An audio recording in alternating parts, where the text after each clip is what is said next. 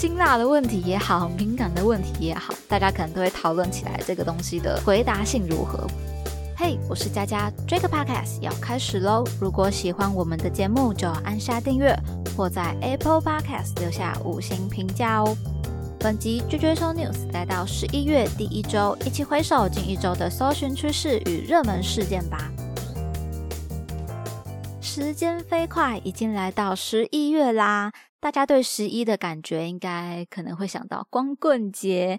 不过呢，我觉得我们一起记得讲双十一这样的优惠就好了。大概又是一个让大家开始抢各种优惠呀、囤货的好时间了。也欢迎大家哦，可以在不管是贴文或者节目的留言区一起来聊聊。诶，你觉得最近有哪些还不错的优惠？我们可以一起交流一下啦。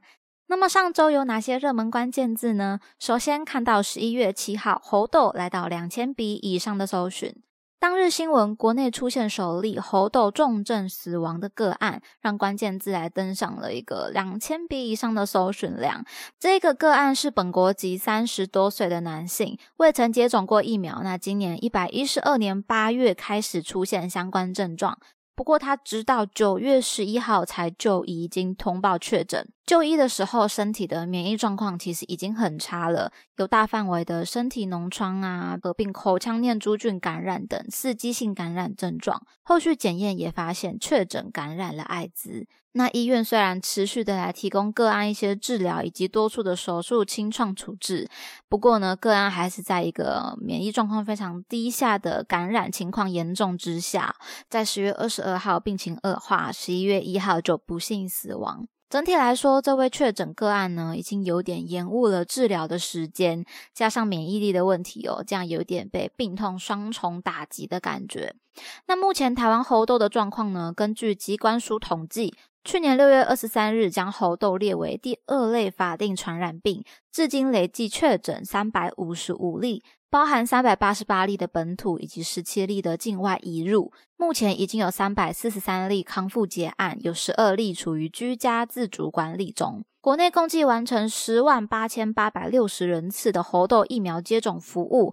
这部分其实全国总共有一百五十五家合作的医疗院所，可以来提供大家做疫苗的接种。所以呢，有需要的话，都可以来做查询，来询问一下疫苗接种服务啦。另外，猴痘目前在国际上的状态，西太平洋以及东南亚地区，今年七月起开始有一点状况明显的上升起来。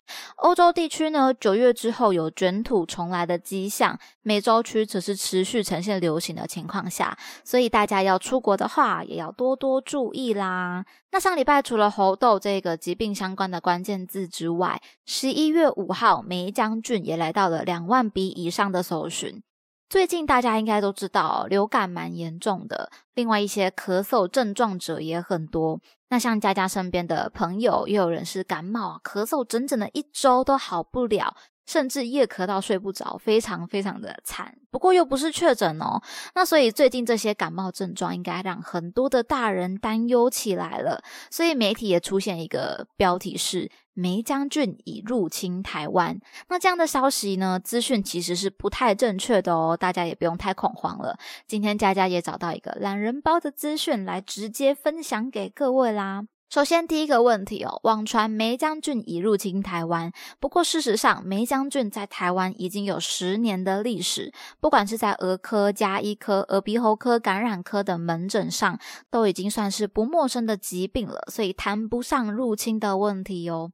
接下来呢，王川表示没有疫苗恐怕会引发重症。那刚刚我们也说到了，这并不是什么新型的病毒，在医疗技术进步的情况下，其实重症比例是很少的。虽然现在确实没有疫苗，但也不用过度紧张啦。那也有人问喽，得到梅将军的机会高吗？通常病毒性感染后，因为黏膜受损，容易有梅将军的入侵，可能有百分之十左右的人会被感染。那也有人问，梅将军演变成肺炎重症的比例高吗？那梅将军其实大多数呢都会康复，重症比率很低。引发肺炎比例最多的，其实应该是肺炎链球菌。其次是病毒哦，像是流感跟冠状病毒。接下来大家也很想知道啊，感染梅浆菌以及感冒应该要怎么区分呢？其实典型的梅浆菌会出现咳嗽咳得特别久或是特别厉害的一个症状，像是平常不怎么咳，但如果一咳起来就有一种快要吐出来的感觉，这样的状况下就要多多来留意了。总而言之，最近在流行流感呐，季节感冒严重的情况下，外出戴口罩，注重卫生习惯。身体不适的时候呢，就要尽早配合就医来做检查跟治疗，这样就是最重要的观念啦。其实也不用过度的恐慌与担心哦。下一个关键字，看到十一月六号，Grok 来到一千笔以上的搜寻。这个怎么拼呢？G R O K。如果它不是念 Grok，也欢迎大家可以来指正一下佳佳。那这个呢，就是相关马斯克的消息啦。好像也一阵子没有看到这位嗯名人的一个讯息了。最近又有什么消息呢？这个关键字的搜寻量虽然不高啦，但佳佳觉得还蛮特别的。相关原名推特的 X 宣布加入聊天机器人的战局，推出 Grok 聊天机器人，强调最大的特色就是。幽默感，看到幽默感哦，我觉得这个机器人是不是想要满足一点嗯寂寞的心嘛，排解人无聊的时间？如果它可以做到像朋友之间的这种互动性，但又可以很聪明的给予一些资讯与建议的话，确实还蛮加分的。不过幽默就是一种有人味的感觉，一般使用聊天机器人的重点应该还是在于获取资讯。的这件事情上，那说不定呢，主打幽默的 Grok 未来会走出一个不一样的定位啦。根据 X 的介绍，Grok 的灵感来自于科幻小说《银河便车指南》，企图回答所有的问题，甚至提供建议。相较于其他模型的优势，是可以从 X 平台存取即时资讯。那毕竟它就是 X 平台的聊天机器人，所以这一点应该是毋庸置疑的。此外，X 作为聊天机器人的后进者，甚至连大部分 AI 系统拒绝回答的辛辣问题，也都会来做回答。可见这个东西如果推出之后，也许社群上会有很多的文章哦，问他各式各样，嗯。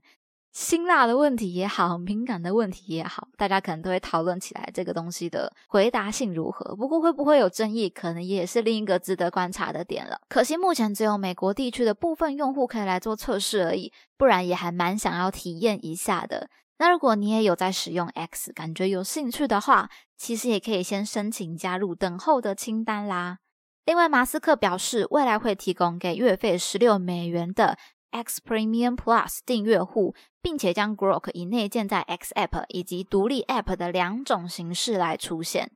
目前讲聊天机器人哦，大家应该较熟悉的，就像 ChatGPT 跟 Bing 的使用者，或许大家可以跟佳佳来分享一下，你目前觉得这个东西好不好用呢？哪一个最好用呢？另外，如果你对于 AI 议题有兴趣的话，也可以来回味我们第八十四集的直播特辑。AI 工具究竟是现代的神明，还是潜在的威胁啦？最后关键字看到十一月六号，雷拉来到十万笔以上的搜寻。好的，完全就是这个礼拜 YT 啊网红圈的大事件了，包含雷拉和老公汤宇、九 man，应该都是这个事件中名气最大的几位，讨论度最高的几个人了。那关于雷拉和汤宇的回应哦，首先一开始警方讯问的时候，他们是采取否认的。汤宇表示，只有在泰国吸食过，并不清楚吸食器为何会出现在家中。那雷拉被吴宝请回之后，也透过律师事务所否认从国外携带毒品入境的说法。直到七日晚间，雷拉发出了道歉影片哦，表示自己承认吸食大麻，不管是在国内或者是在泰国。他说了，在第一时间我否认了一切，那是不对的，是违心的。他们也强调，绝对没有从泰国携带任何毒品入境或走私，也从来没有在孩子面前有吸食的行为。而九妹的部分呢，警方在他的家中搜出了大概三到四公克的大麻，包含十多条的卷烟器、研磨器、磅秤以及吸食用具。他也在七日下午三点的时候正式发布了道歉影片，表示：“我的确今年在国外跟台湾都吸食过大麻，也持有少量的大麻自用。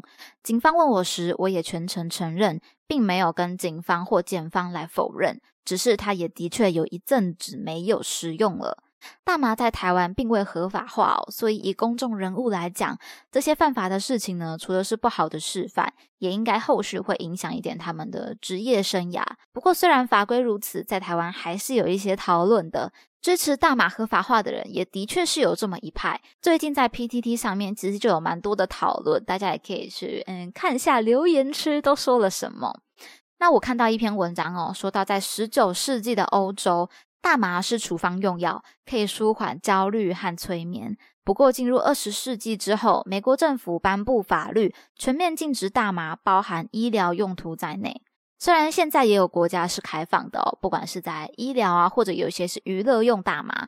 不过我觉得开放与否还是要看看国家对于像是嗯使用量的控管呐，对商品管制的成熟度如何，这样才可以降低一些问题的发生率。否则还是可能会对社会留下一些危险因子啦。至于这些网红未来有没有机会持续站在台前呢？其实佳佳觉得还是会，只是时间的问题。不过该承担的法律责任呢，还是要好好的承担，并且未来要记得改进这个状况，才不会让人家觉得蛮不 OK 的。大家说是不是呢？那么今天的内容就分享到这边。听完节目，欢迎留言你的任何想法，佳佳也会一一的来回复哦。喜欢的话要记得订阅加分享，追踪 JJ News，来加入这个 Podcast 的聊天室吧。追追双 news 系列与大家一起思考与迈进，期待您下次继续收听。我是佳佳，大家拜拜。